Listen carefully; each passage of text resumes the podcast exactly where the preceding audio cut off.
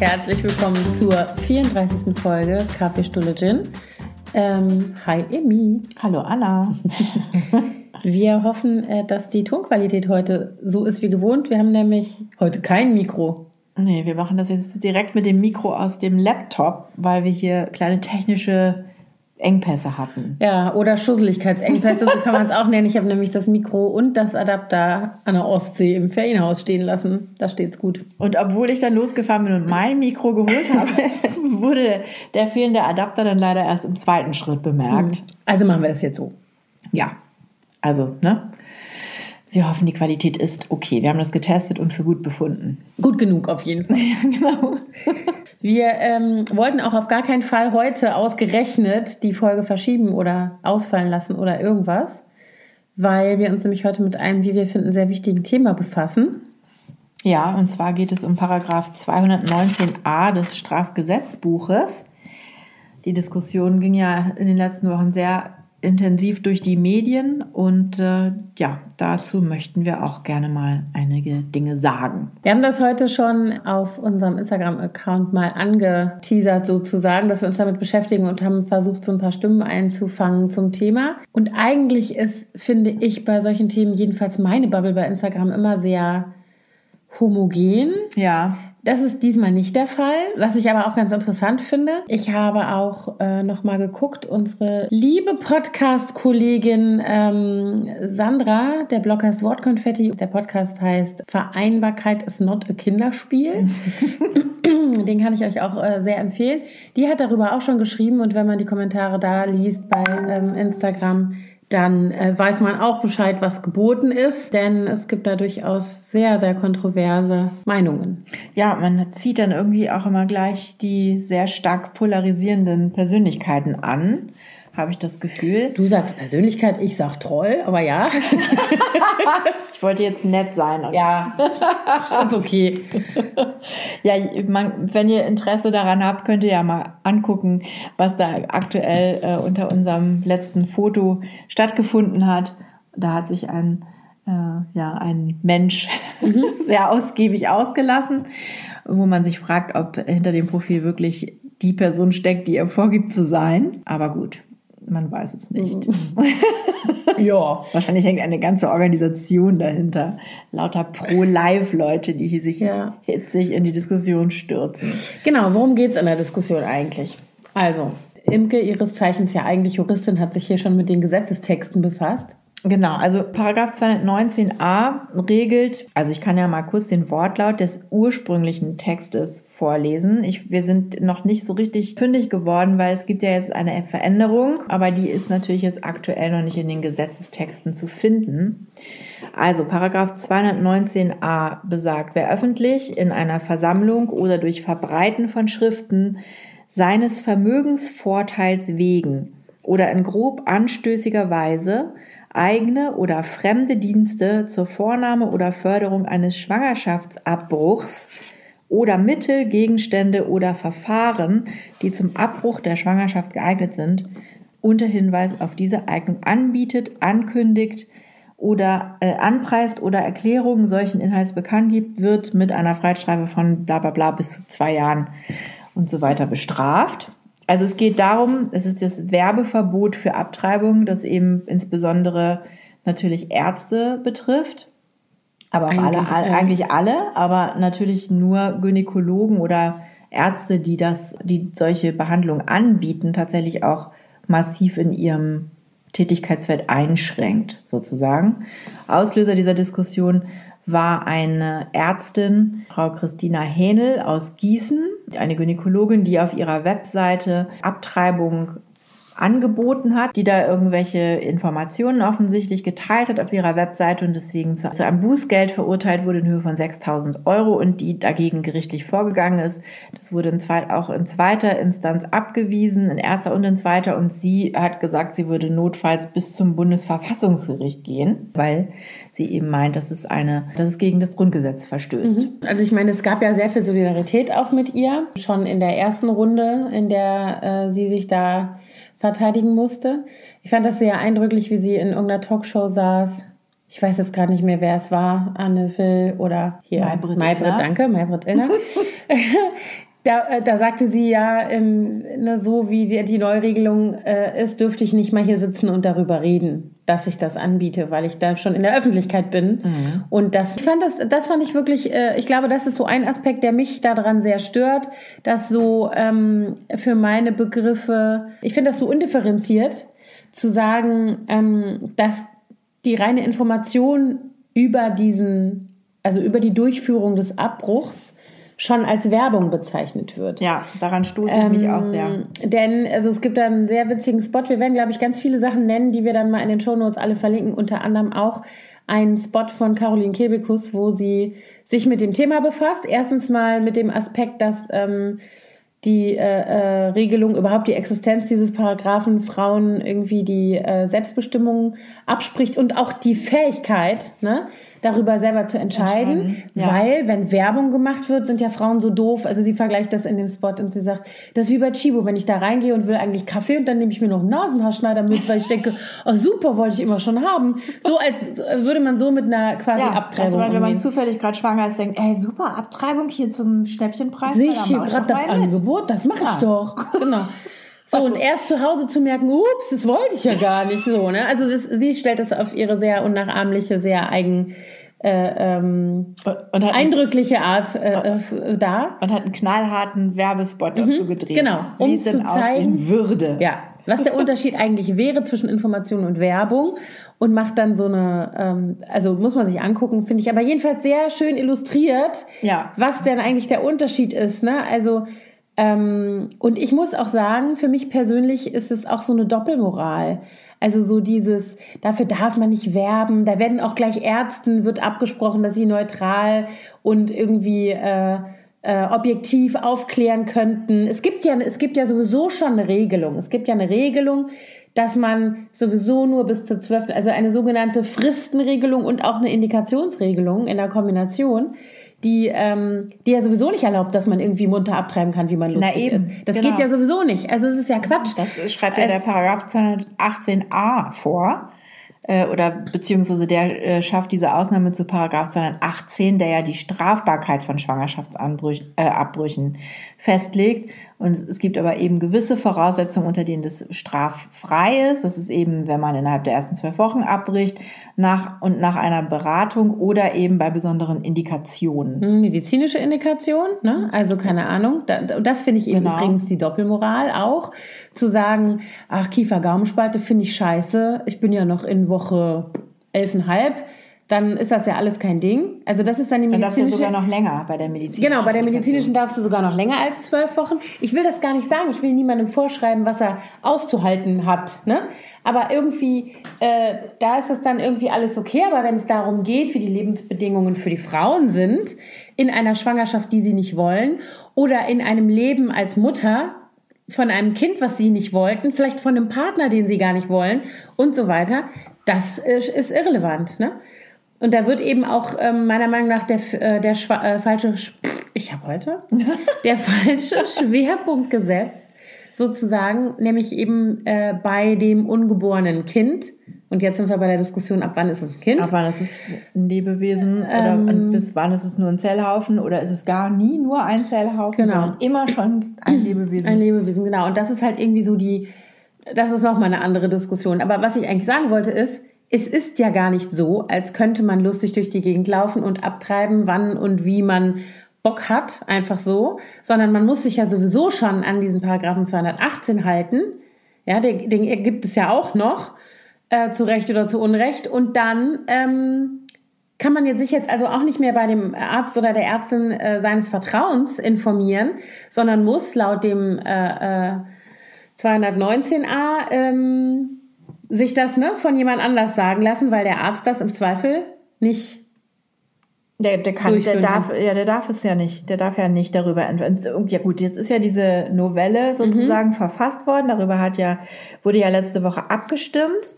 Und jetzt gibt es zumindest diese Einschränkung, dass Ärzte sagen dürfen, auch auf ihren Webseiten, dass sie Schwangerschaftsabbrüche durchführen. Mhm. Das ist ja jetzt echt schon mal ein tolles Highlight. Das ist Aber das, das ist, toll das ist sozusagen das, womit man dann alle abspeisen wollte und sagen wollte, so jetzt habt ihr das ja. Aber sie dürfen gleichzeitig nicht äh, Details darüber verbreiten, was kostet das, welche Maßnahmen gibt es, wie, wie sieht es überhaupt aus, sondern sie müssen dann verweisen auf ähm, die Webseiten von Beratungsstellen oder, oder der Ärztekammer, die dann äh, weitere Informationen hat. Die dürfen das dann aber. Und da ist es dann keine, kein Verstoß gegen 219a. Ja, also wenn die dann äh, öffentlich darüber informieren, absurderweise ist das dann. Die Frage okay. ist, ob da dieser Aspekt mit der Bereicherung eine Rolle spielt, sozusagen, dass man sagt, okay, wenn jetzt ein Arzt sich zum Beispiel auf Abtreibung dann spezialisieren würde, wenn man das nicht Ja, gut, einschränkt, das fällt dann könnte der, genau, dann könnte der da sich eine goldene Nase verdienen angeblich oder ne oder ähm, möglicherweise, wenn er das auch noch Weil irgendwie aggressiv bewirbt sozusagen. Vermögensvorteil für ihn dann bringen würde. Ne? Klar, die Beratungsstellen und die Ärztekammer haben natürlich nicht diese Gewinnabsicht Ja. sozusagen. Aber das ist halt nur der eine Aspekt, der lässt halt völlig außer Acht, dass, äh, was ich eben schon gesagt habe, dass es hier um eine Selbstbestimmung geht, die du, die dir da total beschnitten wird und auch um die ähm, Anerkennung sozusagen von äh, ähm, ja, gesundem Menschenverstand, den du vielleicht als Frau hast. Und das wird ja immer so getan. Und unser äh, lieber Herr Gesundheitsminister Spahn ähm, äh, ist da auch ganz vorne dabei. Der hat äh, da auch eine Meinung über Frauen. Ne? Die Pille danach nehmen wir wie Smarties und für so eine Abtreibung werben. Ja, das schnallen die Frauen nicht. Dann machen die das vielleicht und merken gar nicht, dass sie es machen. Und hinterher haben sie dann irgendwie ein Problem. Und der Gipfel des Ganzen ist jetzt diese 5 Die Millionen Studie. Genau, die, die er dann ja sozusagen als Kompromiss mit einarbeiten lassen hat, dass ihm da 5 Millionen Euro zur Verfügung gestellt werden, damit er bis 2023 eine Studie durchführen darf, welche Folgen, emotionale Folgen, Schwangerschaftsabbrüche für Frauen haben. Dabei gibt es zu diesem Thema ganz Studien. viele Studien und es wird auch nichts Neues dabei rauskommen. Ja, es ist vermutlich. eigentlich so, dass man sagen würde, eigentlich ist es schon voreingenommen, eigentlich ist schon klar, was bei der Studie rauskommen soll. Bei der Studie soll rauskommen, dass Frauen psychische äh, äh, Effekte von Abtreibungen haben. Ja? Und es geht hier, ich glaube, es wird auch namentlich ähm, Post-Abortion-Syndrom genannt. Das haben ähm, in den 80er Jahren in den USA irgendwelche Pro-Life-Leute erfunden, das Syndrom. Daraufhin ist es untersucht worden. Und es gibt eben diese Ergebnisse, die sagen, es gibt das Syndrom nicht als solches. Es gibt kein äh, äh, allgemein, weißt du, so wie du sagst, du hast jetzt ein, äh, äh, eine posttraumatische Belastungsstörung, wenn du aus dem Krieg kommst und wenn du eine Abtreibung hattest, hast du ein Post-Abortion-Syndrom. Nein, so ist es nicht. Und da gibt's ähm, eben Studien, die das äh, längst rausgefunden haben. Man könnte also diese 5 Millionen Steuergelder ganz prima im Gesundheitswesen, wenn wir schon da sind bei Herrn Spahn, Ja. für andere Dinge aufwenden. Und wenn wir schon bei Frauen- oder Kindergesundheit sind, Hebammen. Hebammen. Ist eine mega Idee. genau. Zum Beispiel Hebammen, Vorsorge, vielleicht auch eine vernünftige Beratung äh, in der, also ne, keine, die dich irgendwie an den Rand der, der, wie soll ich mal sagen, Legalität treibt, dass du dich also wie so ein Halbverbrecher von A nach B schleichen musst, um dir einen Stempel zu holen, damit du selber entscheiden darfst, ob Ja, du dieses mit Kind kriegst oder nicht. das, das Schlimme daran finde ich eigentlich, du hast ja deinen Gynäkologen, das ist ja eine Vertrauensperson, ja. Ja. Aber der muss dich ja dann nochmal losschicken zu irgendeiner Ja. Einrichtung, dass du dann nochmal dich beraten lässt von einer wildfremden Person. Mhm. Und es ist ja sowieso alles schon ganz schrecklich. Also ich habe das ähm, bei einer Freundin hautnah miterlebt, als ich Studentin war, die das Prozedere durchmachen musste. Und es, es ist ihr nicht leicht gefallen äh, und es war ganz schrecklich für sie. Und dann musst du zusätzlich auch noch diese Schritte gehen und wirst jedes Mal wieder gefragt, haben sie sich das auch gut überlegt und so.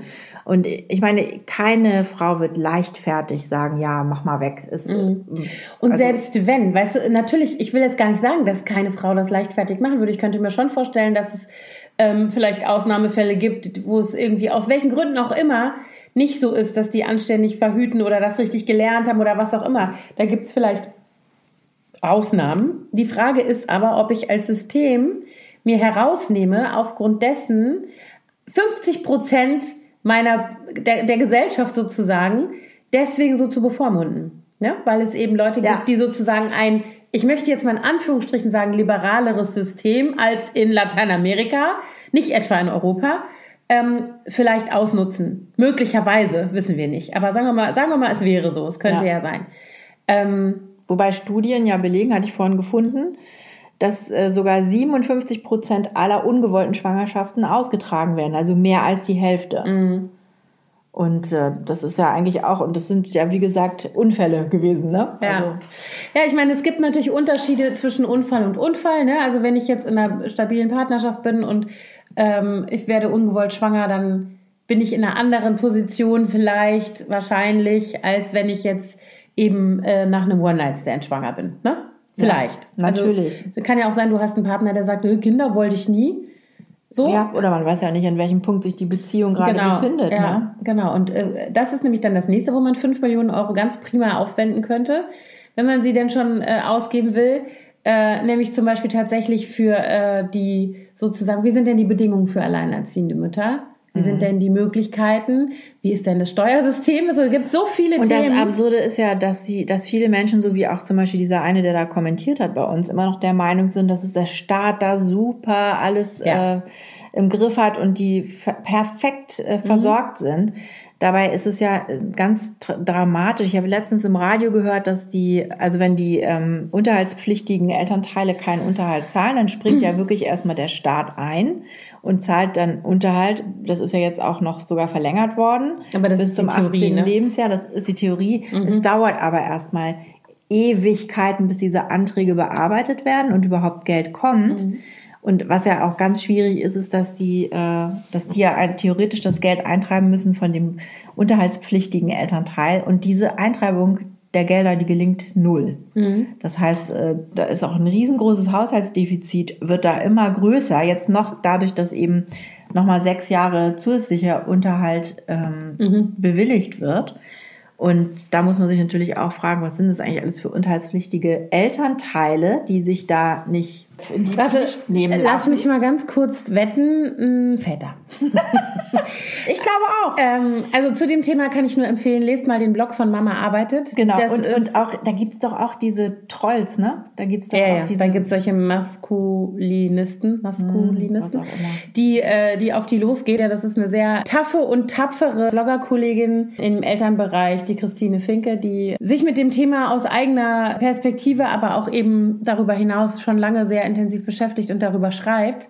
Und was sie an Gegenwind aushalten muss, äh, wahrscheinlich aus übrigens derselben Ecke, aus der jetzt die, Die Abtreibungsgegner genau kommen. kommen. Ne? Also die, die Frauen sollen bitte alle schwanger werden, die sollen auch diese Kinder alle bekommen, weil das ist ja alles Leben, was auf die Welt gebracht werden muss. Aber hinterher drum kümmern sollen sie sich bitte ja, alleine. wenn sie so blöd sind, schwanger zu werden, dann müssen sie Genau. auch so sehen, ne? Und wenn- sie wenn sie so ja blöd sind- unterjubeln Ja. auch, die, die, Ja. den Männern, die Kinder. und wenn sie so blöd sind, alleinerziehend zu sein, das ist man ja auch eben. selber schuld. Dann hätten sie den Mann mal ein Ja. bisschen besser behandeln sollen. Genau, natürlich. Ja, so ist es doch. Also das ist wirklich, es ist echt perfide. Das wenn ist man, also, ekelhaft. Was sich da für Sümpfe und Abgründe auftun, das will man eigentlich gar nicht wissen. Dann zweifelt man wirklich an der männlichen Menschheit. Mhm. Und das sind aber wirklich auch so Sachen, also diese, diese Idee davon, dass jedes Leben, das hat also hier die äh, Sandra von, von Wortkonfetti ganz interessant in ihrem Post auf Instagram nochmal geschrieben, ähm, dass also jedes Leben, was entsteht, immer besser ist, wenn es kommt, sozusagen.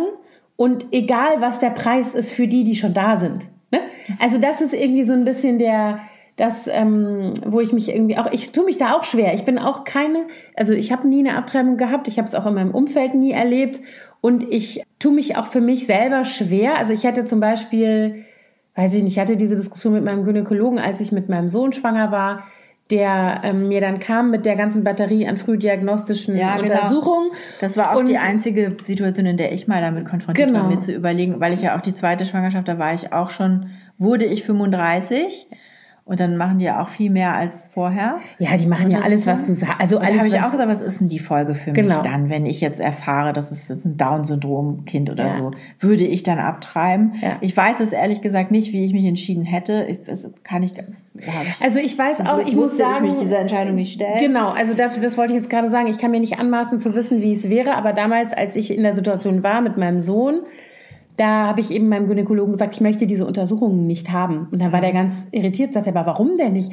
Wenn das Kind jetzt äh, Dingsbums down oder sonst was hat, dann wollen Sie das doch wissen. Dann habe ich gesagt, und warum? Was ist dann die Konsequenz? Dann muss ich also, wenn Sie jetzt diese ganzen Softmarker nehmen, die was bedeuten können oder auch nicht. Mhm. Dann muss ich also eine Amniozentese oder sowas machen. Das war damals auf jeden Fall noch State genau, of the Art. Da habe ich mich auch oder Nabelschnurblutentnahme und dann ähm, weiß ich, ob das Kind behindert ist und dann mhm. eine Behinderung hat. Und ich habe dann mit dem, äh, da sagt er, ja, aber ähm, hm, hab ich gesagt, ich würde nicht abbrechen. Also da war ich ja auch schon äh, irgendwann zwischen 16. und 20. Woche, ja, also diese, schon ziemlich weit. Genau, das macht man ja dann in und, der ähm, Nackenfaltenmessung. Und das glaube ich 14. oder so, 14, ja. aber bis das Ergebnis da ist und so weiter. Eben. Und dann habe ich gesagt, ich will das gar nicht wissen. Also ein Down-Syndrom wäre für mich nie, nie ein Grund gewesen abzutreiben. Ich habe ein Down-Syndrom Großneffen, den ich schon, also ne, das, der, es, seitdem spätestens, seitdem der auf der Welt ist, war das für mich, also da war ich lange noch vom Thema Kinderkriegen selber entfernt, aber ähm, das wäre für mich spätestens danach nie mehr irgendwie in Frage gekommen. Ja. Äh, und dann habe ich gesagt, wenn das Kind was Organisches hat, das sehen Sie ja im Ultraschall. Also da gab es ja auch noch einen 3D-Schall und sowas, alles, was dann noch vor mir lag. Dann müssen Sie mir das sagen, keine Ahnung, wenn das nur eine Niere hat oder einen schweren Herzfehler oder sofort nach der Geburt operiert werden muss, sowas muss man wissen. Genau. Aber ob der jetzt irgendwie nur vier Finger hat oder ist mir egal. Das brauche ich nicht zu wissen. Und das dann rieche ich mich nur auf und dann hat er gesagt, ja, aber hm, also der hat das alles mitgemacht, muss ich sagen, aber der hat das nicht verstanden. Und dann habe ich gesagt, ähm, ich habe eine dreijährige Tochter, wenn die morgen vor einen Bus läuft und ist danach schwer behindert, dann binde ich die auch nicht an der Autobahnraststätte an, nur weil die nicht mehr richtig oh, ist. Ja, aber ist doch wahr. Ja, so, natürlich. das war für mich auch, also um, da, um ne, lange Rede, gar keinen Sinn ich kann mir nicht vorstellen, dass ich mich damit jemals leicht getan hätte. Ich mich auch nicht. Aber, also aber ich habe das auch irgendwie von vornherein komplett verdrängt, diese mhm. Möglichkeit. Ich hätte mich dann damit auseinandergesetzt, wenn es dann so genau wäre.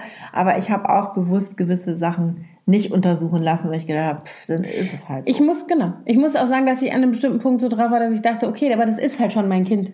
Ja, ne, da war der, das ja war dann schon, ich wusste schon das Geschlecht, weißt du so. Natürlich. Das ist übrigens auch was Absurdes. Ne? Du darfst mit einer medizinischen Indikation nach einer zum Beispiel, ähm, das war jedenfalls damals so, Amniozentese, die wurde irgendwie, konnte die gemacht werden in der 20., 21. Woche. Da ist man ja schon relativ, also sehr weit über die Hälfte der Schwangerschaft.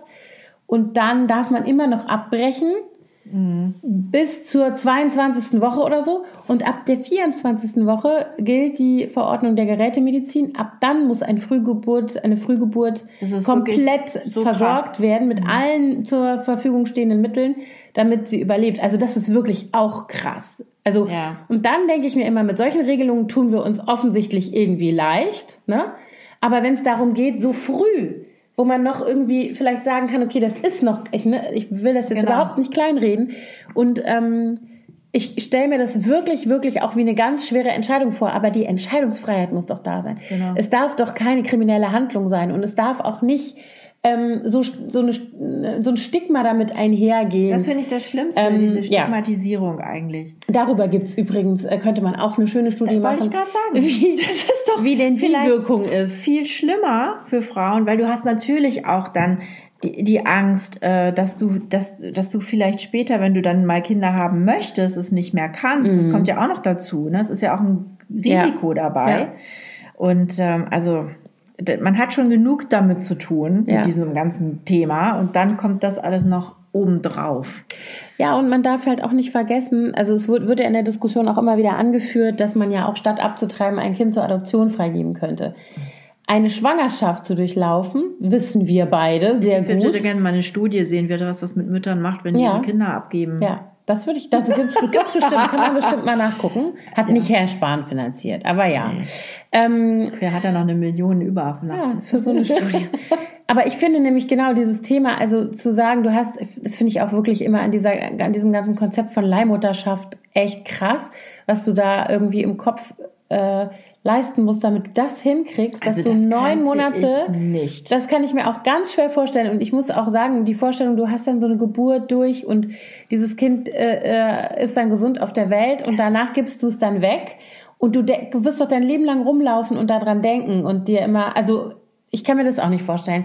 Und ich glaube, dass das zum Beispiel was ist, also das ist ja nicht nur was, was dich körperlich für immer verändert, eine Schwangerschaft. Du weißt nie, was bei einer Schwangerschaft alles passieren kann. Das kann man überhaupt nicht äh, ähm, ermessen vorher, ja, ja, was das bedeutet, körperlich. Das krass, sich so einem Risiko und auszusetzen. seelisch auch. Ja. ja. davor hätte ich sogar noch mehr Angst, glaube ich, ja. als vor den körperlichen Risiken. Ja. Ja. Aber ich, das habe ich dir ja eben erzählt, äh, zum Beispiel in ähm, El Salvador, in dem Land meines Vaters. Da ist es bis heute so, dass ähm, Schwangerschaftsabbrüche äh, komplett unter Strafe stehen. Da gibt es auch keine Ausnahmeregelung, also auch nicht nach einer Vergewaltigung, auch nicht nach, äh, also es gibt keine Ausnahmen. Und da stehen hohe Gefängnisstrafen auf Abtreibung. Das bedeutet aber natürlich, dass die Frauen, die in solche Notsituationen kommen, zu irgendwelchen äh, Kräuterchen und Stricknadeln oder sowas greifen, so wie früher, mhm. ja. Und ähm, dadurch steht da inzwischen jede Frau, die eine Fehlgeburt hat, unter dem Verdacht, diese Fehlgeburt bewusst herbeigeführt zu haben. Fürchterlich. Und ähm, das ist ganz schlimm. Da wandern Frauen ins Gefängnis nach Fehlgeburten, weil dann angeblich äh, festgestellt wird, dass das ein Abtreibungsversuch gewesen sei und das, das war's dann. Ne? Wie wird das, wird, wer muss, also es wird nicht nur auf Antrag verfolgt, sondern es ist wirklich. Ich glaube, dass das in den Kliniken, ja klar, wenn das eine Straftat ist, also oh, wenn Abtreibung eine Straftat ist, dann musst du wahrscheinlich jede Fehlgeburt untersuchen. Davon gehe ich wahrscheinlich, aus. Ja. Dass das so ist. Und das, ähm, das ist ein Albtraum. Und ich meine, man muss jetzt mal echt sagen, wir sind da, also wir sind natürlich davon sind wir würden, würden natürlich alle sagen, ja, davon sind wir ja weit entfernt. Aber ja, das gut, weiß aber ich im nicht. europäischen Vergleich, äh, also ich, wir mhm. hatten ja hier im Rahmen der Recherche gehört, dass zum Beispiel in, in Irland, wo es ja vor einigen Jahren noch komplett verboten war, da ist es ja jetzt äh, komplett geändert worden und die haben sogar äh, die Kostenregelung äh, so gemacht, dass der Staat die Kosten trägt, weil was ja auch finde ich auch mhm. fair ist, denn warum soll die Frau die mhm. Kosten tragen? Das ist ja das ist eine private Geschichte, ne? Das zahlt ja nicht die Krankenkasse, mhm. sondern die äh, Kosten muss die Frau privat tragen, auch wenn sie natürlich nur ein Teil dieser Geschichte ist, mhm. ne? eine Hälfte. Mhm. Der Mann geht natürlich weder durch, mit körperlichen noch mit finanziellen äh, Geschichten daraus, ja. Du hast das eben sehr schön gesagt in der Vorbereitung hier zu, zu dieser Folge, hast du gesagt, wenn Männer die Kinder kriegen würden, dann würden wir keine von diesen Diskussionen nee, führen. Das glaube ich auch ganz sicher. Ja, glaube ich Dass auch. da, die würden knallhart sagen, ich bin doch nicht bescheuert. Mhm. Warum? Warum mhm. soll das irgendjemand anderes entscheiden dürfen mhm. als ich? Mhm. Genau. Also. Und ich finde das auch wirklich, das wird jetzt immer so, äh, das kommt ja auch immer als Argument in diesen, ähm, in diesen Diskussionen. Es hat sehr wohl was mit Gleichberechtigung zu tun. Es hat sehr wohl was mit auch mit gleichen Chancen zu tun. Dadurch, dass du, wenn du schwanger bist äh, ne, und weißt zum Beispiel auch nicht, wie dich das körperlich einschränkt, hast du und bist auf dem Arbeitsmarkt dann schon mal irgendwie gebrandmarkt, weil du theoretisch schwanger werden kannst und geschweige denn du wirst es. Ich muss mir nur anhören, was meine Schwester erzählt von äh, von ihrer Assistenzzeit, wie da mit schwanger äh, gewordenen jungen Kolleginnen umgegangen wird und so weiter. Und dann hast du hinterher noch, wenn du eine ungewollte Schwangerschaft austrägst, hast du hinterher noch die Verantwortung für den Rest deines Lebens ähm, auf die eine oder andere Art für dieses Kind. Ja. Während ein Mann, der daran genauso beteiligt ist, also ein potenzieller Vater, nicht nur im Fall einer Abtreibung straffrei ausgehen würde, weil er die ja weder durchführt noch an sich selber ja. hantieren muss, selbst wenn er die befürworten würde. Denn es ist ja sogar strafbar, wenn man selber an sich selber mhm. Außerhalb dieser gesetzlichen Geschichten einen Schwangerschaftsabbruch durchführt. Es war genau. geringeres Strafmaß, als wenn man das jemand anderen machen lässt. Aber sogar wenn eine Frau an sich selbst herumfummelt sozusagen, ist das strafbar. Mhm. Und ähm, genau, was ich sagen wollte, der Mann geht natürlich straffrei aus, der Vater. Mhm. Ne? Auch wenn er sagt, na komm, lass doch mal wegmachen. Und im Zweifel ist er hinterher noch nicht mal irgendwie in der Verantwortung, weil er zum Beispiel sagt, ey, wollte ich nicht töten. Und theoretisch, ja, ja, theoretisch kann man die, ist ja unterhaltspflichtig, aber ich kenne so viele Beispiele von Männern, die sich auf die absurdeste Art und Weise aus der finanziellen äh, Verantwortung ziehen, geschweige denn aus der Sorgepflicht Natürlich, für ihre ja. Kinder, ja. Wenn ich das jetzt gerade wieder irgendwie gehört von, äh, von Bekannten, der irgendwie seinen zweiten Frühling hat und äh, aus der Familie davon flattert, bitteschön, ja, das kann immer alles sein, aber du musst dich doch gefälligst noch um deine Kinder kümmern. Und zwar nicht nur indem du da Unterhalt zahlst, sondern indem du da gefälligst 50 Prozent deiner Lebenszeit weiterhin mit diesen Kindern verbringst weiterhin? und dich da. Ja, okay. Okay. Das ja. hat er mit Sicherheit vorher. Point taken, ja. Aber das ist das, was ich meine. Das ist in doppelter Hinsicht ungerecht. Und dann sitzen ja jetzt also auch noch Männer, die entscheiden über solche äh, äh, Gesetzesnovellen ähm, oder eben auch nicht. Ne? Ja. Also es sitzen nicht nur Männer da, sondern auch Frauen, aber. Oh, Herr Spahn sieht ziemlich ja, gut. gut. Sieht ziemlich nach Mann aus. Ja, gut, aber die Abstimmung im Bundestag, ja, es waren ja, jetzt okay. nicht nur Männer zum Glück. Ja, das stimmt. Aber man darf auch nicht vergessen, woher dieser Paragraph eigentlich stammt. Ne? Das ist ja nämlich die, die ersten äh, Regelungen, die kam, stammen sogar noch aus der Weimarer Republik und der 219a, der wurde dann äh, von den Nazis eingeführt. Das ist auch. Na bitte. Ne, das ist aus den 30er Jahren. Mhm. Und das ist sowas von überholt. Und diese, diese kleine Änderung, die ist auch wirklich nicht, macht jetzt den Kohl auch nicht fett. Mhm. Also es ist, das ist Augenwischerei. Es ist auf jeden Fall besser als vorher, aber es ist noch lange nicht ausreichend. Nein, was heißt auch besser als vorher? Ne? Das ist ja wirklich so eine äh, geringfügige Änderung. Ja. Ähm, die, ich glaube, darüber können noch nicht mal Ärztinnen und Ärzte glücklich sein, die das jetzt betrifft in erster Linie. Ne? mit dem Werbeverbot. Also ich finde es wirklich. Man müsste in diesem Rahmen einfach auch das Wort Werbung nochmal äh, mhm. äh, irgendwie anders definieren. Na gut, ähm, ich wollte jetzt, irgendwas ist mir gerade noch durch den Kopf gegangen, das habe ich jetzt leider vergessen. In diesem ähm, Herzigen. Dann denk mal drüber nach. Ich sage in der Zwischenzeit mal, dass die Kollegin Nike von This is Jane Wayne von dem Blog eine Petition gestartet hat mit dem schönen ha Hashtag Was für ein Spahn ähm, bei change.org, die verlinken wir hier auch nochmal. Da kann man, wenn man auf den Link geht, zusehen, wie die Unterschriften hochgehen. Ich glaube, wir waren, als wir eben geguckt haben, war es irgendwas um die 75.000 Unterschriften. Und die wendet sich eben gegen die sozusagen Verschwendung von 5 Millionen Steuergeldern für eine Studie, deren Ergebnis bereits vorliegt, sozusagen. Was für ein Spahnsinn, oder? Was für ein Spahn? Nee, 5 Millionen Spahnsinn ist der eine Hashtag und der andere genau. Hashtag ist was für ein Spahn. Ich gucke gerade mal, ob ich es hier finde. Wie auch immer, wir verlinken das gleich nochmal. Ja, genau, also wir, wir verlinken, das, dann könnt ihr ja selber gucken, wie genau. gerade der aktuelle Stand ist.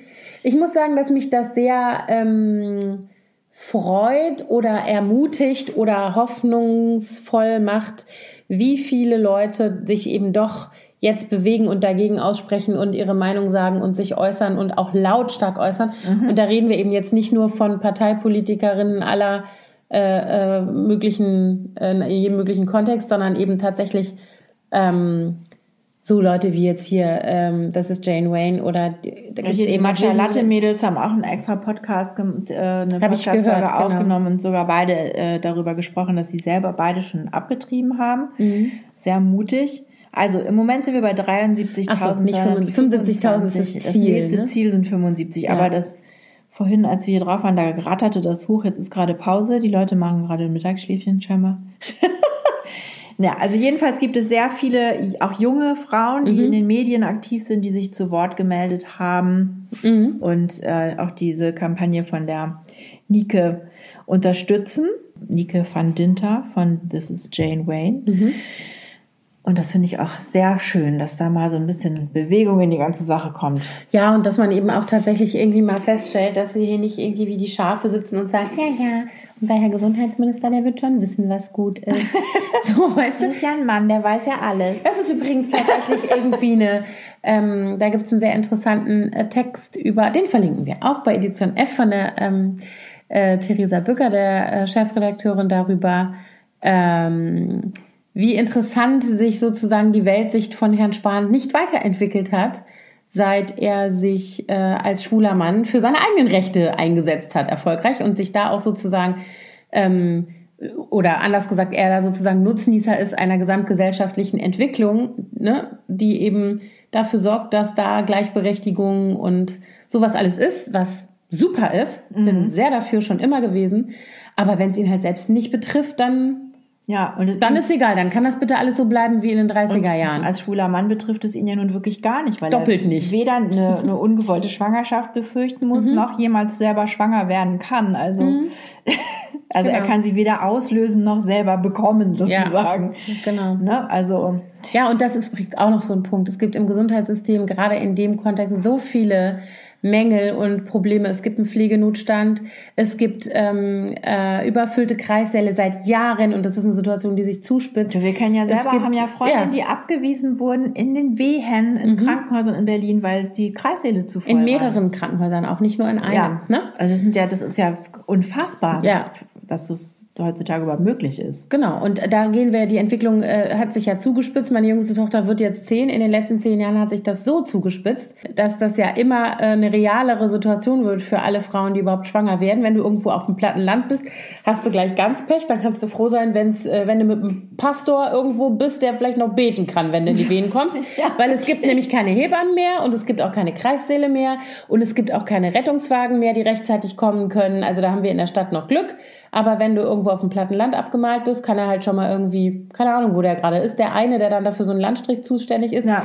da können wir mal fünf Millionen investieren in alle diese Bereiche. Ach, das wäre natürlich nur ein Tropfen auf den heißen Stein. Ja, aber, wäre mal besser, besser als, als nichts. Genau. Statt für eine schwachsinnige Studie, deren, die total biased ist, ja, und äh, deren Ergebnis äh, schon vorliegt. Ja. Tatsächlich. Ja, also das sind so diese Dinge, die mich da total aufregen. Ich möchte noch eine Petition unterschreiben. Lass uns nochmal welche raussuchen. Ja. Ich verlinke euch alles, was wir in diesem Zusammenhang finden.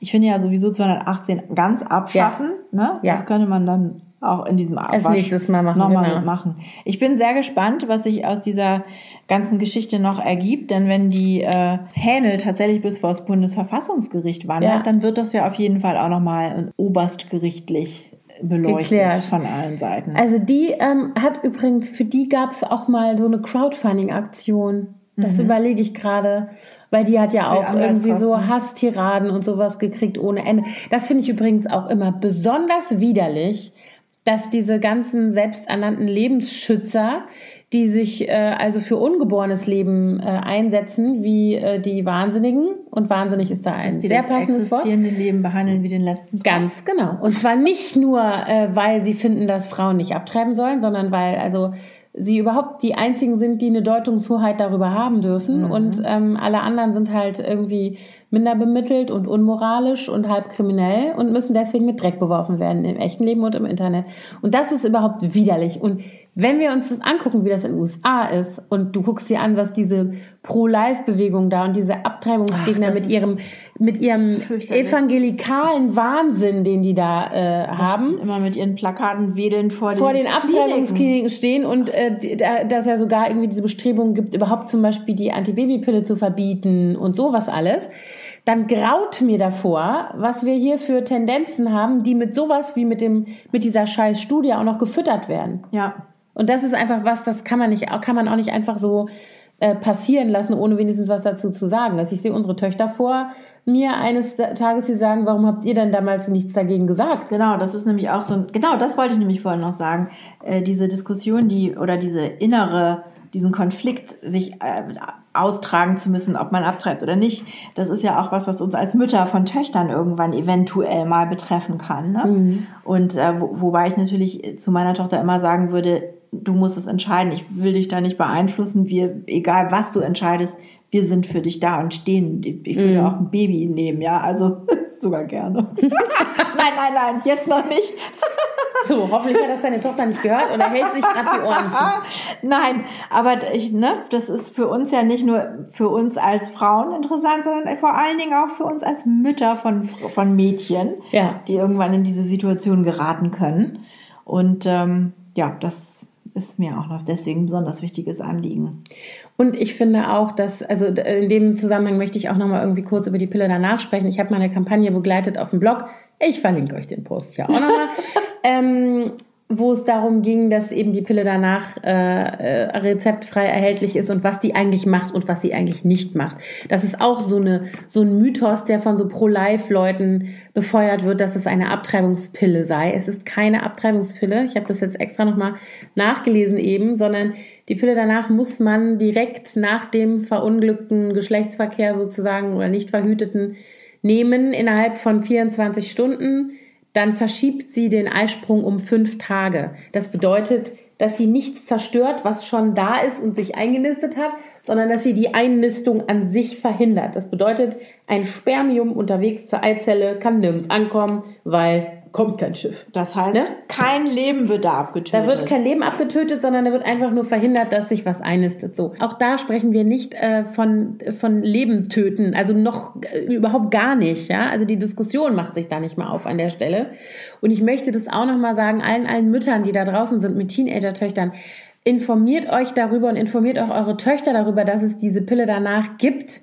Denn es Und- gibt nur ein kleines Zeitfenster, Ganz in dem man die genau, nehmen indem man die nehmen muss und ähm, äh, in dem auch übrigens äh, nicht die Eltern dabei sein müssen. Also du kannst auch ab 16, soweit ich da richtig informiert bin, in die Apotheke gehen und kannst Genau, musst dich dann da kurz beraten lassen, aber du musst nicht mit deinen Eltern in die Apotheke gehen oder zu einem Gynäkologen.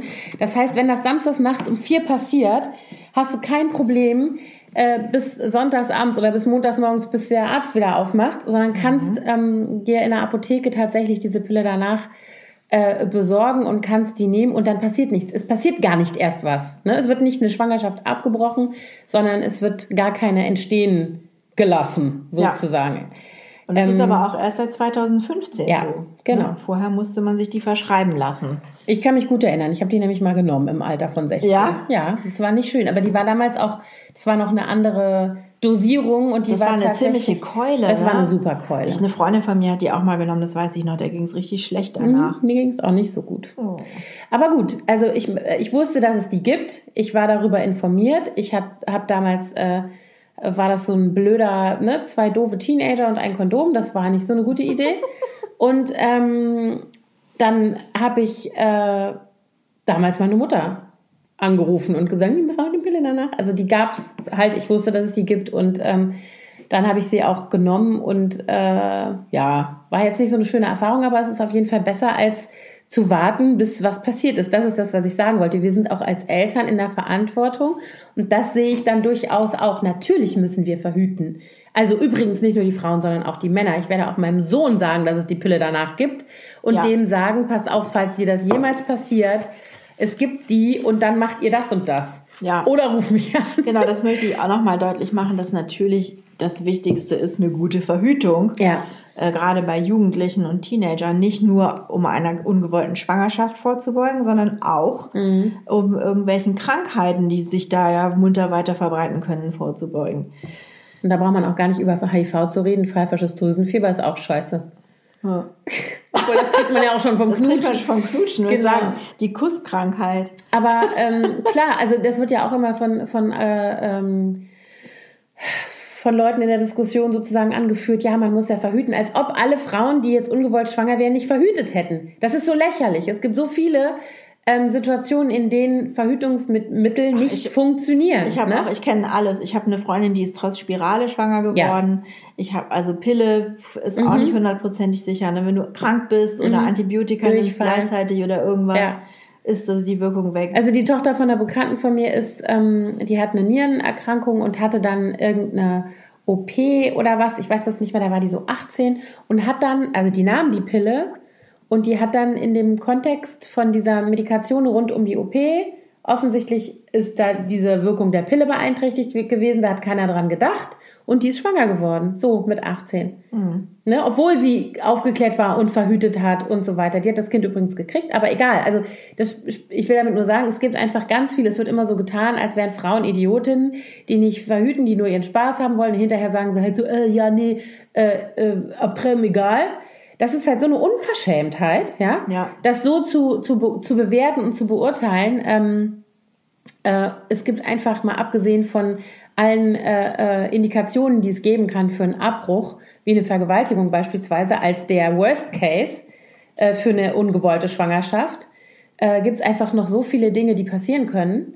Ja. Ne? Ohne dass du dich gleich benommen hast wie ein Idiot. Und dann, ganz ehrlich, was soll das denn überhaupt heißen? Du benimmst dich also wie ein Idiot, hast nicht anständig verhütet. Na, da musst du jetzt aber auch sehen, wie du klarkommst. Pech bis ans Ende Ganz genau. Tage. Das ist so beschissen. Entschuldigung.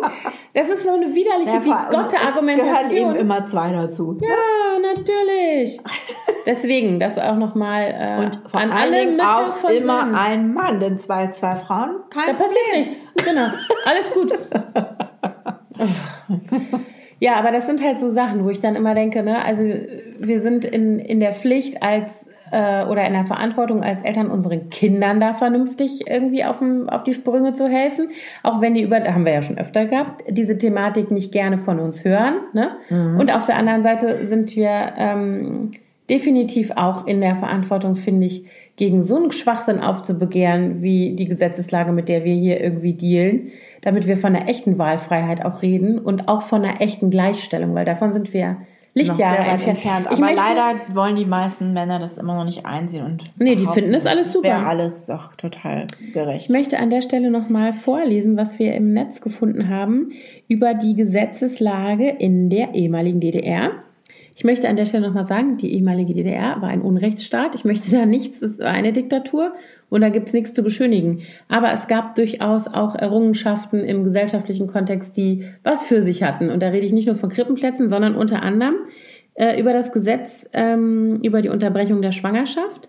Und da gibt es eine Präambel. Also dieses Gesetz äh, wurde beschlossen ähm, im März 1972 in der DDR. Äh, und es ging um, also und dann wurde tatsächlich besprochen, dass es eine indikationsbasierte Regelung, ähm, nee gar nicht, es gab vorher eine indikationsbasierte Regelung und es gab dann eine äh, komplette Neuerung, die eben den Frauen zugesteht, das eigenverantwortlich zu entscheiden, den Schwangerschaftsabbruch oder über den Schwangerschaftsabbruch. Und die Präambel finde ich besonders schön, da steht nämlich, die Gleichberechtigung der Frau in Ausbildung und Beruf, Ehe und Familie erfordert, dass die Frau über die Schwangerschaft und deren Austragung selbst entscheiden kann. So, jetzt kommt der äh, Part, der vielleicht heutzutage nicht mehr so funktioniert. Die Verwirklichung dieses Rechts ist untrennbar mit der wachsenden Verantwortung des sozialistischen Staates und aller seiner Bürger für die ständige Verbesserung des Gesundheitsschutzes der Frau, für die Förderung der Familie und der Liebe zum Kind verbunden. So, aber zumindest der erste Teil finde ich, das ist tatsächlich Ja. irgendwie so, natürlich geht es um Gleichberechtigung und Gleichstellung und gleiche Chancen und gleiche Möglichkeiten.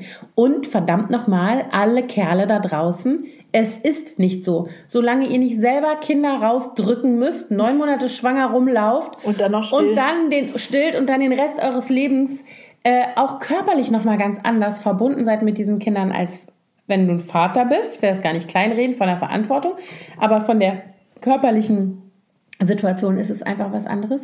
Solange das nicht so ist, könnt ihr das nicht nachvollziehen. Ihr könnt da nicht drüber mitreden. Und wenn es um die Entscheidung geht, habt ihr mal mindestens 50 Prozent die Fresse zu halten. Entschuldigung. ich bin doch immer so böse. Bisschen brass. Ja. Ja, aber äh, darauf, auf diese Regelung in der äh, DDR hatte uns übrigens eine unserer Instagram-Leserin Ja, genau. mit dem Namen Zwergwerk 2000 aufmerksam gemacht. Peggy, vielen Dank. Liebe Peggy. Genau, vielen Dank für deine Info. Ich hätte das jetzt auch nicht gewusst, wie das in der. DDR gewesen ist. Wir haben es daraufhin nochmal nachgelesen. Ähm, und das ist natürlich dann gerade auch für die eine Hälfte der deutschen Bevölkerung nochmal Noch mal ein krasser. totaler krasser Rückschritt, wie es jetzt äh, geregelt ist im Strafgesetzbuch. Ja, ne? Ja, War nicht all. hat nicht alles.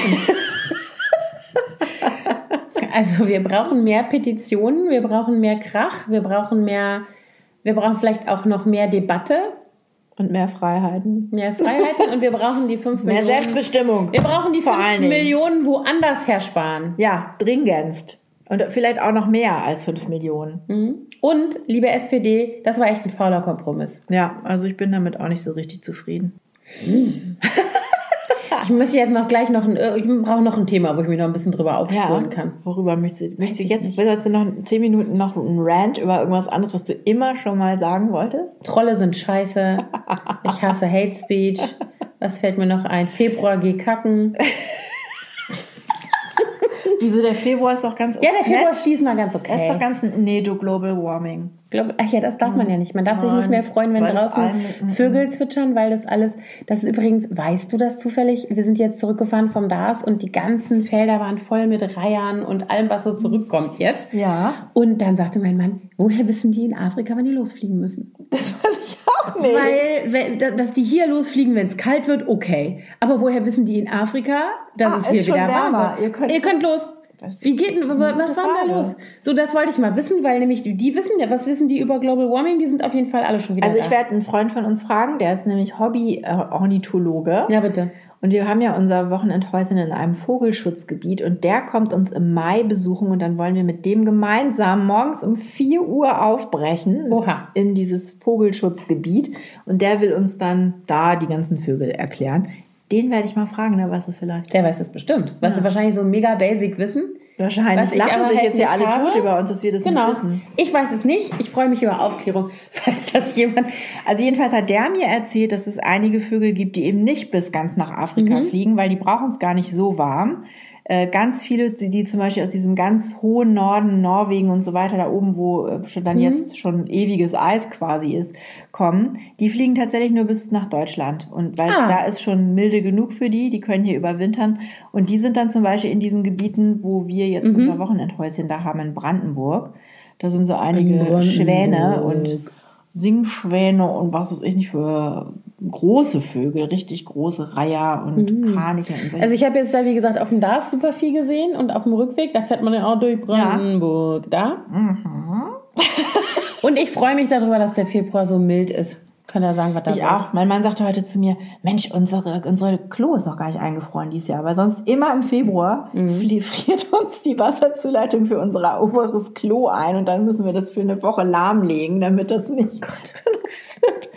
Ja, aber das ist dieses Jahr nicht passiert. Ich hoffe, das passiert nicht auch noch. Nee. Weil ich weiß nämlich, letztes. Jahr war das nämlich im Februar oder bis fast Anfang März, wo es hier so alle Seen noch so ja, zugefroren da waren. Und es war so eiskalt. Auf dem Eis, genau. Aber guck mal, jetzt ist, diese Woche fängt der März an. Ich glaube, Ja. dass wir sind durch mit dem Thema. Bin durch mit dem Fro- Frost. Jo. Ja. Sag ich mal. Soll mir recht Sag sein. ich mal, ne? Soll mir recht sein. Ja, Ja. nee, sonst habe ich nichts, ich habe nichts zu renten. Winter ist okay so, wie es jetzt ist. Ich vermisse den Karneval, aber das habe ich ja jedes Jahr im, Aber der in der kommt ja noch. Diaspora. Ja, aber wenn ich jetzt im Rheinland wäre, wäre ich schon längst im Gange. Ach Mensch, Anna. Dann schnapp dir einen kleinen Koffer und fahr mit deiner roten Nase am Wochenende hin. Lass die Familie Familie sein. Die wollen ja auch alle. Und Sind ja Kamelle. Karnevalsköppe. Ja, dann nimm die mit. Mhm. Warum nicht? Ja, die müssen auch mal wieder in die Schule gehen. Die gehören. Na doch nicht am Wochenende, ich bitte dich. Ja, aber es lohnt sich ja gar nicht. Guck mal, Montag ist Rosenmontag. Jetzt nächsten Montag schon? Jetzt Ach du Scheiße, und ich habe noch keine Verkleidung. Anna hat mich nämlich eingeladen zu einer Karnevalsfeier und ich als Ostfriesin. Ich finde dich, ich finde dich sehr tapfer. Ja, ich, ich muss mir wahrscheinlich zu Hause schon Mut antrinken und dann herlaufen, damit ich überhaupt kommen mag. Also, hol dich ab. Das will ich sehen. Ja, da muss ich mir jetzt tatsächlich mal überlegen, was ich anziehe. Du kannst ja als. als Ich hatte ja schon was Geh doch gesagt. Sag's als- jetzt nicht. Nein, geh doch als Petition. Ich, Ich habe gesehen ich in. gehe als Paragraph 219a. Okay, aber wie verkleidet man sich da? Ich habe jetzt gesehen, dass hier äh, äh, in, in der Story auf Instagram habe ich bei unserer Freundin Ricarda gesehen von 23 Quadratmeter Stil, die ja in Köln lebt und Karnevalistin ist. Ricarda, Alaf, ähm, die geht mit ihren äh, Karnevalsmädels, die gehen als Fake News. Und dann hat sie gesagt, sie machen sich so einen Rock aus Wie cool. Zeitungspapierstreifen und haben Twittervögelchen in den Haaren und ich weiß nicht was noch. In der Mitte habe ich vergessen, was sie da machen. Ich könnte ja als Verstoß gegen Paragraph 219a Wie gehen. machst du das Und dann denn? lauter Abtreibungsinformationen auf mir posten. Ja, das ist auch nicht schlecht. Genau. Auf mich draufkleben und Ja. durch die Straßen laufen. genau. Nee, nicht, dass ich dann nachher noch verhaftet werde. Nein, ich habe ja schon eine Idee. Irgendwie ist es nicht ganz so aufregend, aber etwas, was ich, ich, ich will mich nicht so albern verkleiden. Das kann ich nicht. Das ist gegen meine Na- Natur. Nicht so, ah, das ist das Problem mit den. Das stimmt. Ja. Das ich bin, dafür, ich bin zu etepetete dafür. Sag ich dir ganz ehrlich. Deswegen, ich muss trotzdem noch irgendwie mir ins Gesicht schauen können, wenn ich mir zufällig irgendwo im Spiegel begegne. Ach, was. Also ich mache jetzt nicht so was Langweiliges wie Audrey Hepburn in Frühstück bei Tiffany's. Das ist mir zu schick. Ja, Mhm. muss schon auch lustig sein. Also hier unsere Nachbarn direkt nebenan, die sind eigentlich auch überhaupt gar keine Karnevalisten, weil er ist nämlich Ostberliner und sie ist Kubanerin Mhm. äh, und sind beide eigentlich überhaupt nicht so, also haben so eine Karnevalskultur nicht so. Die kommen auch. Und die kommen immer und die verkleiden sich immer mega. Die waren letztes Jahr oder war es vorletztes Jahr, waren die als Frida Kahlo und Diego Rivera verkleidet. Hör mal, das, Das allerdings echt sehr das cool. war so cool. Die haben echt immer coole Kostüme. Muss ich jetzt mal sagen. Bin ich mal gespannt, was Frida die dieses Kahlo Jahr machen. war doch Ines auch schon mal. Ja, ist auch ein cooles Kostüm. Heute, wo hatte ich das denn gesehen? Irgendjemand war als Jellybean-Tüte gegessen. Das war auch total süß. Sie hatte so ein aus transparentem Zellophan so eine Art Kleid oder Rock sich gebaut und der war von innen gefüllt mit diesen Wasserbomben-Luftballons. Ganz viele bunte und das sah echt aus wie Jellybeans und dann hatte sie noch dieses Jellybean-Schild als als sozusagen Fascinator, so als so ein Hut so schräg auf dem Kopf. Das sah auch total niedlich aus. Ich habe auch, ähm, wer auch immer coole Kostüme hat, ist hier die äh, Jessie von Törtchenzeit. Da muss man auch mal auf Instagram gucken. Die macht nämlich, die war zum Beispiel auch schon als Schaumbad. Das war auch total lustig. Da hatte die lauter solche, wie so Watte. Bälle um sich rum Aber ja und auf dem Kopf. DIY-Queen sein. Und dann hatte sie so eine, so eine quietsche Ente noch auf dem Kopf, weißt du, so, also es sah echt super aus. wie niedlich, aber da muss ja richtig Zeit und, und Ja, ja, klar. Ja, so ist das ja auch eigentlich. rein. Also ich weiß nicht, Anna, ich, ich taste mich mal vorsichtig an die Sache Ja, ran. alles gut. Ich probiere das mal aus dieses Jahr. Es gibt so ein- Wir werden euch dann berichten Ja. in 14 Tagen. Ja, vielleicht machen wir ein lustiges Foto. Genau, also qu- quasi, wenn ihr das hier hört, das ist ja der Tag vor dem Rosenmontag. Ne? Ja, Wir dann sind- hört ihr das. Dann wir sind senden wir. ja Sonntag. Wir senden Sonntag und Also dann, wenn ihr Sonntag gleich hört, wie wir das natürlich von unseren Stammhörerinnen erwarten, dann si- sitzen wir sozusagen schon im, äh, im Kostüm rum. Pole Position. Genau. genau. Ich bin gespannt, ob ich meinen Mann noch überreden kann, mitzukommen, aber ich fürchte, der kneift. Schade. Schade, schade, schade.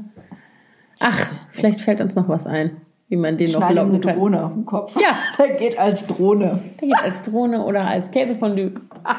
Kann man auch auch machen. Macht sich so leere Raclette-Packungen dran oder diese, wie heißen diese Ofenkäse-Dinger.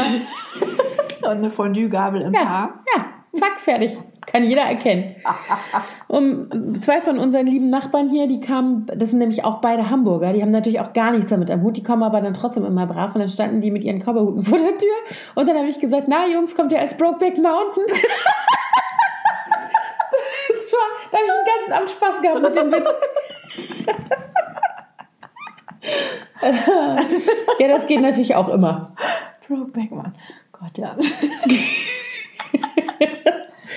Ja, eigentlich könnte man ja auch mal von der Oscar-Verleihung sich vielleicht noch so ein bisschen inspirieren. Können wir doch mal kurz reden über Ja. die Oscar-Verleihung? Ich habe sie nicht gesehen. Ich habe nur äh, sozusagen die Nachlese in Social Media gesehen. Aber Ich ich, bin ja so verliebt in diese Serie Pose. Hast du Billy Porter gesehen in seiner Robe? Nein, ich habe aber schon- ich habe eigentlich wirklich fast gar nichts gesehen. Ich habe nur dieses diesen kleinen Song-Sing-Auftritt von Bradley Cooper Mhm. und Lady Gaga gesehen. Das habe ich auch kurz und gesehen. dann habe ich, was mich echt berührt hat, habe ich äh, Selma Hayek ich gesehen. Selma Blair. Äh, Blair. Habe ich auch gesehen. Hey Gott, wie schrecklich. Sorry, Selma. Hab ich auch gesehen. Oh, das, ich wusste das überhaupt nicht, dass sie MS hat. Ich hatte das gelesen und wieder vergessen. Und dann ist es mir wieder eingefallen, als ich sie auf dem roten Teppich gesehen habe mit dem Ja. Mhm. Stock. Ne? Aber ich fand es trotzdem einen mega coolen Auftritt. Sie sah auch super aus und hat auch, also fand ich auch toll, dass sie es gemacht hat. Aber die ist so instabil gewesen, ne? Ja, die sah so wackelig und Mhm. oh, das, tut hat- einem ein bisschen weh, wenn man das sieht. Aber auf der anderen Seite finde ich, also ich fand schon cool, dass sie sich halt, also dass sie sich nicht versteckt. Die hätte ja jetzt auch irgendwie, also wegbleiben können oder keine Ahnung was, sondern dass Ja. sie damit rausgehen soll, ist halt jetzt so. Also weißt du, so das fand Ja, ich. finde ich auch. fand ich einfach warum auch richtig, nicht, genau. Wenn, sie, wenn Warum? sie sich dazu Ja. gesundheitlich, körperlich in der Lage Ja. fühlt, logisch, klar. fand Find ich schön, auch. dass sie dabei war. Fand ich auch, fand sie sehr toll aus und sie hat sehr, auch trotzdem, sie hat ja auch geweint, aber trotzdem, ich fand es einfach mega Mhm. Und gut ich und fand's aber, echt. was ich und total gut fand, ich hatte das gestern ähm, kurz gesehen bei, ähm, Gott, ich habe ja so ein schlechtes Namensgedächtnis. Es gibt eine im Rollstuhl sitzende äh, Bloggerin, die darüber an ihrer Mhm. Insta-Story auch äh, die kurz kommentiert hat. Und die sagte, sie als Behinderte fände, dass in Deutschland immer so ein beklommenes Schweigen käme, wenn sie Mhm. mit ihrer Behinderung oder andere Menschen mit Behinderung auftauchen. Und was sie so erfreulich fand, und das ist mir auch aufgefallen ist, als sie das gesehen hat, dass die Presse, die sie ja da Mhm. fotografiert hat, dass die alle so aufmunternd zugejubelt haben. Und äh, sie meinte, in Deutschland wäre da sicherlich eher so ein, äh, so ein betretenes Schweigen gewesen, so ein bisschen. Okay. Wobei ich, ich kann nicht sagen, ob das stimmt. Hm, weiß ich auch nicht, aber da fehlt einem einfach die Erfahrung, um das zu beurteilen, ne? Ja. Als nicht behinderter Mensch. Aber ich fand es auch, also ich fand es sehr be bewegend und ich fand es total gut. Also und was ich sagen wollte, Billy Porter, Ja. den ich ja sowieso total liebe, der ähm, hat vom erst vom roten Teppich berichtet und In der hatte Sendung. in der Sendung genau und hatte da schon so, also oben wie so eine Smokingjacke an und total schick und dann hatte der so einen schmalen schwarzen Rock an und dann, als er selber über den roten Teppich gegangen ist, hat er quasi das Unterteil gegen so eine riesige, wie so ein, so ein schwarzer Samtrock, aber Rock Ach, ist eine? Untertreibung. Der sah so sensationell aus. Ich Sensationell. Sensationell. Also übrigens Serienempfehlung, ich hab, musste mich erst ein bisschen eingewöhnen, aber mein, hier meine ganzen Mädels sind schon total seit Ja, ich Wochen habe euch, ich hab euch angefixt. Ich habe das gesehen. Pose, genau. P-O-S-E, Pose, ne? Bei Netflix. Auf Netflix. Eine Serie, die in den 80er Jahren in New York spielt, in der, in der, ähm, ja, du Ballroom. Ballroom Scene. Genau, und Also, so TBQ, ich vergesse mal die Reihenfolge.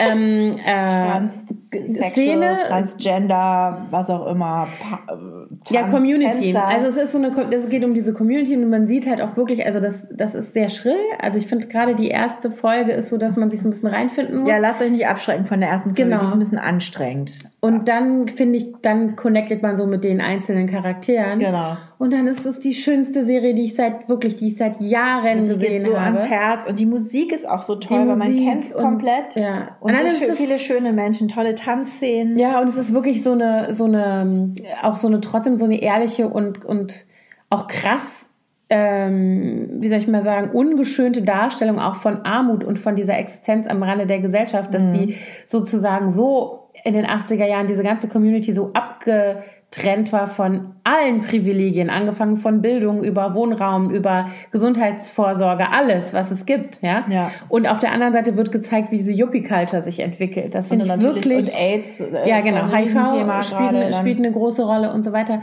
Und das ist wirklich eine ganz toll gemachte, bewegende, berührende und trotzdem auch sehr komische und, und gro großartig unterhaltsame Serie. Also ich habe Ja. die vor ein paar Wochen gesehen und dann habe ich meinen Insta-Story damit zugeballert. bis, bis wir dann endlich irgendwann Bis sagen, okay, wir gucken- wir gucken. Die erste Folge ist scheiße, aber gut, muss ja was dran sein. Und jetzt bin ich natürlich total gehuckt. Und was ich parallel dazu gucke, ist äh, Sex Education, habe ich auch geguckt. ähm, wo auch gerade in der Folge, ich bin noch relativ am Anfang, aber da ging es auch gerade um eine Abtreibung. Und ähm, Ach ja, richtig. Ne, Ja, ja, dieses genau. eine Mädel treibt ja da ab. Und äh, finde ich eine super Serie, kann man auch gut äh, seine Teenies gucken lassen, Ja. lassen ab dem dafür vorgeschriebenen Alter. Ich glaube 16, oder? Ich Ja, glaube, die ist ab genau. 16, ja. Genau, wir können auch mal wieder eine Folge machen über ein paar schöne Serien. Ja, ich glaube, das ist langweilig, wenn man jetzt nur so. Ich, ich glaube, ich finde es besser so, wenn man mal Okay. so ab und zu mal eine einstreut, weil Gut. ich, ich glaube, eine Stunde lang und die Serie ist auch Nein. noch gut und die Serie Nein, und, und, und die. Serie ist auch Das noch. Quatsch. Und, und die Serie noch. Ist ja gut. Ich habe es verstanden, Alter. Hast du verstanden? Das ist gut jetzt. Ja. Was wir übrigens ähm, eigentlich vorhatten und gar nicht hinbekommen haben, ich habe ja Anna besucht letzte Woche. Stimmt, da wollten in, wir in ihrem- eigentlich. in ihrer Ostsee-Residenz. genau. Da wollten wir eigentlich eine Folge aufnehmen. Im Bett. ja, aber irgendwie kam es dann doch nicht dazu. Außerdem waren alle um uns herum husteten, also deine Family, deine Kiddies. Und du hast auch noch ein bisschen. Ich habe auch noch ein bisschen, ich habe da ja noch ein bisschen was abgekriegt von und dann. Und außerdem musste ich so viel arbeiten. Ja, du hast ja abends, ich war ja schon im Bett und schlief ja schon fast, als du mit deinen. Ich saß da Sachen und habe Grundrisse gezeichnet Genau. bis nachts um Und dann ist jemand aufgestanden und hat gerufen, "Nö, noch ein Bad. Noch ein Bad, dann bin ich fertig. genau. Nee, da kamen wir nicht dazu. Aber eine Ostsee-Folge machen wir und eine Gin-Folge machen wir auch nochmal wieder. Ja, genau. Es war eigentlich sogar geplant, eine Gin-Ostsee-Folge zu machen. Ja, das haben wir alles nicht. Aber ich kann nur sagen, Leute, das ist so schön. Ich, Ja, obwohl, ich ich sag's sag's, ja gar nicht. Ich vergesse es ganz schnell wieder, sonst wird es dazu voll. Doch, es ist schön da. Gut. Gut. Gut in Mecklenburg-Vorpommern. Mecklenburg- Mecklenburg-Vorpommern. okay, also bis in 14 Tagen vielen Dank fürs Zuhören und wir würden uns wie immer sehr freuen über eure Kommentare, Likes, Genau. ähm, Weiterempfehlungen und Herzen und Sternchen und was ihr alles zu bieten habt. Immer. Alles her damit. Tschüss.